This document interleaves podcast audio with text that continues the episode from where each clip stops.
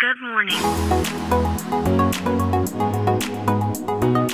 Bom dia, Califórnia, bom dia, Brasil. Aqui quem fala é Felipe Janetti, diretamente de Palo Alto, Califórnia, no coração do Vale do Silício.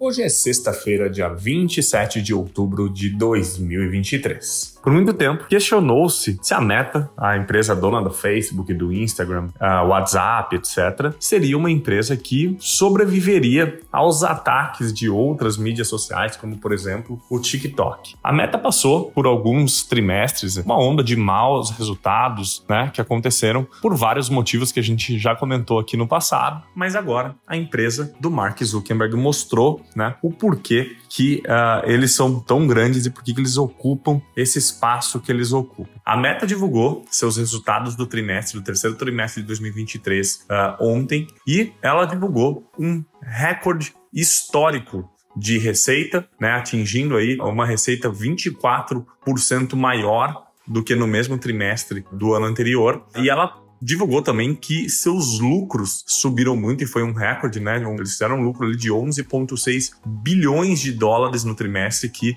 é o maior lucro da história da Meta no único trimestre. Bom, isso significa que a Meta está fazendo mais dinheiro para cada dólar né, de receita, como nunca antes visto na empresa do Mark Zuckerberg. E quando eles explodem esse resultado, eles mostram que eles cresceram em praticamente todas as regiões que eles, ah, que eles atuam, né? Ah, destaques aí para América do Norte com crescimento de 22%, Europa com crescimento de 26%, né? A Ásia com 28% de ah, expansão. Vale destacar, né, o tanto de esforço que a empresa fez nos últimos semestres, trimestres e semestres, né, de cortar custos, né, de reduzir tudo aquilo que não era core da empresa, que é algo que eu venho comentando há bastante tempo aqui também, né? Que esse era o foco das empresas nos próximos anos e, e não era diferente para as empresas de tecnologia aqui do Vale do Silício, que era cortar custos em tudo aquilo que não é core, tudo aquilo que é marginal, tudo aquilo que eram apostas para o futuro e focar naquilo que a empresa sabe fazer muito bem, né? Uh, com, né, com a empresa mais leve, com custos menores. Bom, mas por outro lado, né, a Meta continua ainda investindo no Reality Labs, que é a sua segmentação ali de VR e AR, uh, e ela continua perdendo bastante dinheiro com isso, né? Só no terceiro trimestre desse ano foram 3,74 bilhões de dólares, né? Uh, então, uh, de todas as apostas que a empresa tinha, uma das únicas que permanecem, né, e que perde bastante dinheiro como aposta para o futuro é esse segmento de realidade virtual e realidade aumentada, e que, frente ao que está acontecendo no mercado hoje talvez faça bastante sentido. A Apple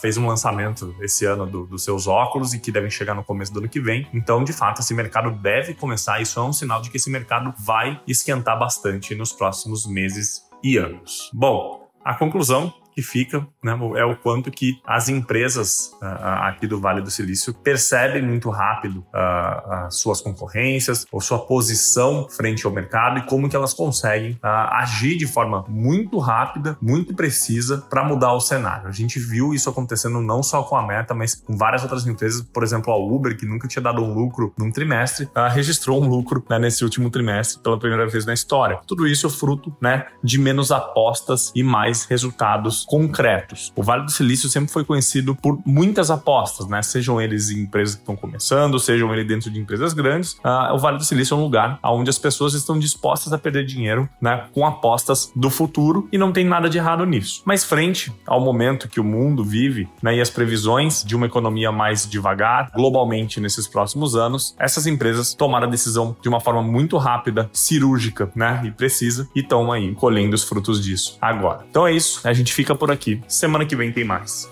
Tchau.